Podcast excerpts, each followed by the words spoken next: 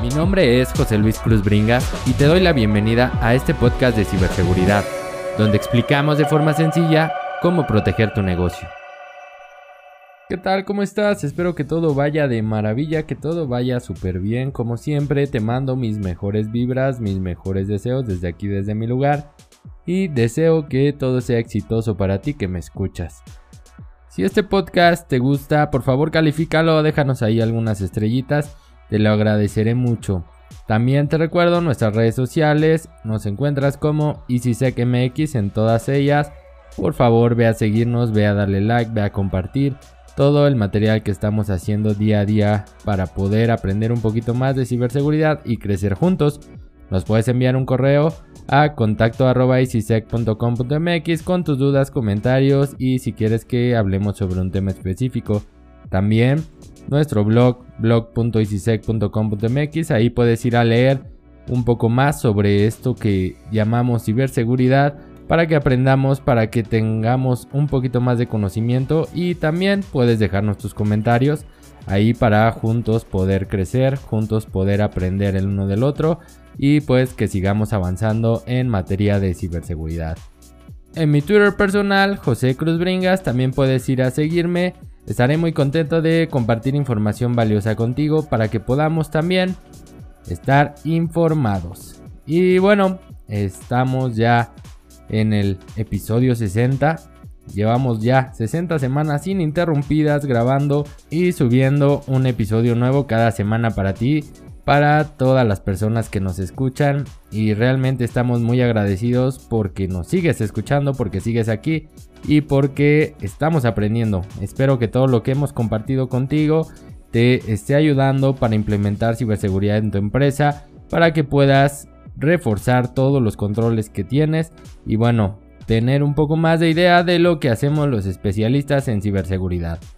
El día de hoy vamos a tratar sobre un tema que pues muchas veces mm, las personas o las organizaciones no lo ven tan necesario porque creen que no les va a suceder, pero como ya te lo he comentado en otros podcasts, en ciberseguridad siempre debemos de estar pensando en que podemos recibir un ataque, que somos parte, que estamos ahí y que los ataques van a estar a la orden del día y debemos de estar preparados para que cuando suceda podamos reducir el impacto. El tema que traigo es sobre cómo debemos de actuar en caso de que suframos algún incidente, en caso de que detectemos algo raro, para poder mitigarlo y para poder estar bien, para poder disminuir el impacto que pueda tener en la organización y bueno, estar preparados principalmente. Aquí influyen muchos temas, ¿no? Normalmente no te das cuenta de un incidente hasta que algo sucede. Hay varias formas de darte cuenta una de ellas es que algún usuario reporta una falla en un sistema, un problema con un servicio, con un servidor, con un aplicativo y es ahí cuando entras y ves que algo no anda bien. También otra forma de darse cuenta es con el monitoreo, ya que dentro del monitoreo podemos ver, podemos observar alguna actividad rara, alguna actividad sospechosa que como ya te comenté en temas de monitoreo durante su realización o los primeros pasos debes de comprender cómo funciona la organización, cuáles son los eventos que la organización genera, qué es lo que se puede llamar normal, lo que se encuentra dentro de tu umbral para poder saber si está bien o está mal. Una vez que algo supera este umbral o que no está dentro de las actividades normales de la empresa, es ahí cuando puedes detectar alguna actividad sospechosa que después puedes ya nombrar un incidente de seguridad. Depende mucho de lo que estés buscando, puede ser algún falso positivo o no. Aquí hay que estar muy pendientes y es por eso la importancia del área de monitoreo. Ya hablamos en otros episodios, si quieres ir, ve a escucharlos para que aprendamos un poquito más de esto. Entonces, ¿cómo vamos a preparar o qué tenemos que tener para estar listos cuando un ataque suceda, cuando un incidente suceda? Bueno, aquí nos vamos a basar en un documento que es el NIST SP861 sobre el manejo de incidentes. Existen muchas guías, existen eh, ahí documentos, playbooks que te dicen cómo actuar nosotros, en este caso, por lo que he visto, lo que he vivido, creo que este documento funciona bastante. La mayoría de los puntos te ayudan y te pueden reducir mucho el impacto que puede tener una organización. Pero vamos a comenzar. El primer punto que dice este documento es que debes de estar preparado, debes de tener una preparación. Y esto se refiere a que debes de tener controles de seguridad aplicados, actualizados, un monitoreo constante, debe de ser monitoreo activo.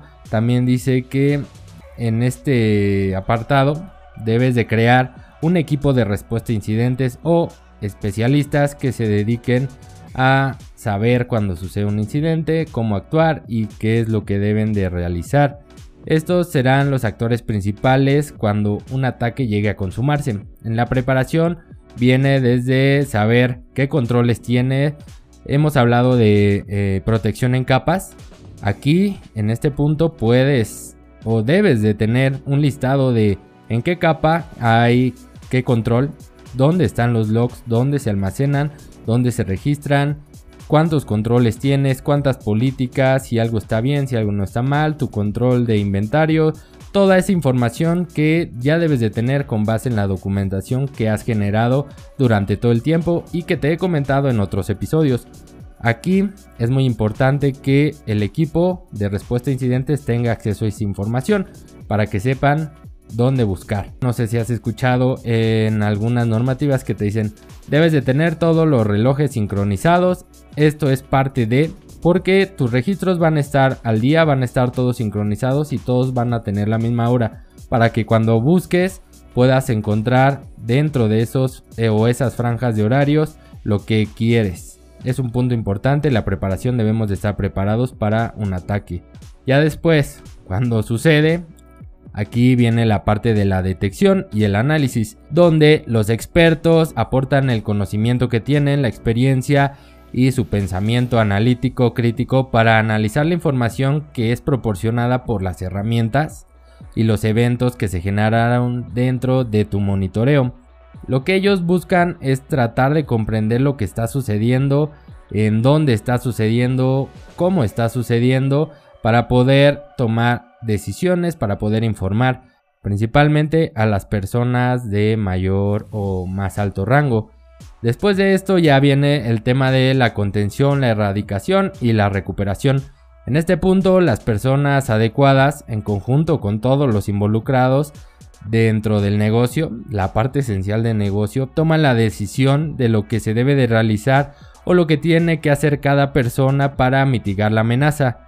Estas decisiones pueden ser en algunos casos complejas ya que podrían repercutir y provocar un daño mayor a la organización al sacar un activo crítico de producción. Por ejemplo, desactivar nuestro e-commerce de internet, quitarlo de todo lo que se, es público para que no tenga acceso nadie mientras hacemos todo nuestro trabajo. Esto podría generar una pérdida económica y es por eso que debemos estar preparados para reducir el impacto. Aquí hay que tener muy en cuenta que estas decisiones las deben de tomar los altos mandos con base en toda la información que sea proporcionada por los equipos especialistas en ciberseguridad. Ya que se toma la decisión, aquí viene eh, la parte de la recuperación Recuerdas que hemos hablado de nuestro plan para de recuperación de desastres, nuestro plan de continuidad del negocio. Aquí es donde lo vas a aplicar también para que puedas disminuir el impacto y que tu operación no se detenga tanto tiempo.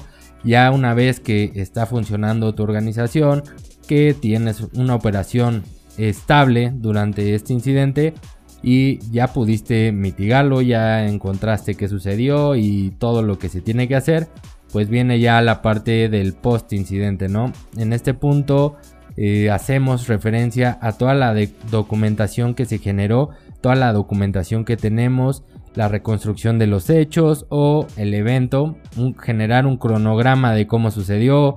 Todo esto te va a ayudar a comprender cómo se originó este incidente, así como a detectar alguna brecha de seguridad que pueda existir, ya sea cambiando o mejorando tus procedimientos. Pero aquí es el punto del el postmortem. Ya que sucedió, hay que ver por qué sucedió. Si es por alguna debilidad o porque algo se realizó de mala forma, debemos de cambiarlo para poder disminuir o evitar que suceda nuevamente. Si la organización requiere cumplir con alguna normativa, es necesario almacenar los logs de este incidente durante el tiempo que se establezca. Otra cosa que olvidé mencionar hace unos momentos es que nos piden en muchas ocasiones almacenar los logs de nuestras consolas durante tres meses. ¿Y esto por qué es? Porque si algo sucede tenemos todos esos logs para poder analizarlo y sacar el postmortem y ver desde cuándo, cómo sucedió y todo lo que acabo de decirte. Estos puntos que te acabo de mencionar son pues básicos.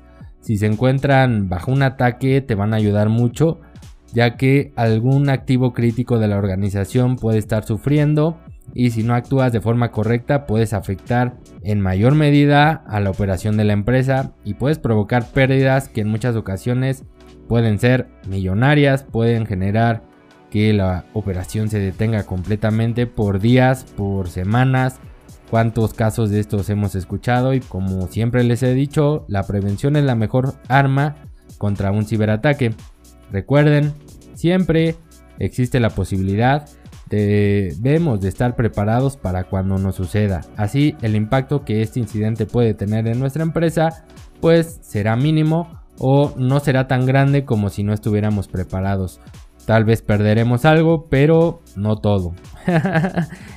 y pues bueno, para resumir, nuevamente te digo los puntos, preparación, estar preparado para el incidente, tener toda la información necesaria, detectar y analizar es cuando ya está sucediendo, saber cómo está actuando este incidente, cómo se está comportando para poder actuar y pasar al siguiente punto que es la contención, erradicación y recuperación.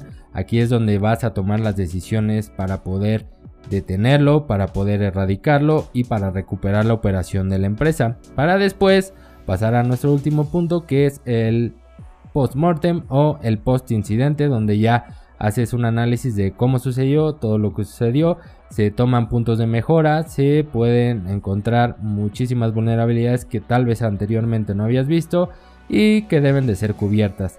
Es muy importante que se lleve siempre a cabo un análisis post incidente para evitar que nos vuelva a suceder este tipo de incidente. Saber por qué sucedió nos va a ayudar a prevenir que vuelva a suceder. y con eso estamos terminando el día de hoy. Espero que esta información te sea de mucho valor y que comiences con la parte de prevención, con la parte de preparación para que en caso de que te suceda puedas saber cómo actuar, qué hacer y cómo resolver este tipo de incidentes. He visto muchos incidentes, muchos problemas, muchos ataques donde la organización no estaba preparada y sufrieron bastantes pérdidas, principalmente económicas, ya que pararon la operación y no sabían qué hacer. Aquí viene el problema cuando no tienes especialistas. Para eso es que debes de contratar especialistas, debes de tener algún especialista que te ayude a poder saber qué hacer, cómo actuar durante un incidente. Te recuerdo nuestras redes sociales, EasySecMX, nos encuentras así, nuestro blog blog.easysec.com.mx, nuestro correo contacto mi Twitter personal José Cruz Bringas. Y bueno, este podcast que sigue creciendo, que sigue avanzando y estamos por eso muy felices. Te agradecemos, agradecemos a ti que me escuchas, a todas esas personas que nos escuchan y lo comparten y si eres nuevo en este canal, déjanos tus comentarios, califica este podcast. Estoy seguro que está ayudando a mucha gente por todos los comentarios que hemos recibido. Con eso me despido. Te recuerdo, mi nombre es José Luis Cruz Bringas. La siguiente semana tenemos una cita para hablar sobre ciberseguridad. Espero que tengas un excelente día o hayas tenido un excelente día, tarde, noche. Nos vemos la próxima.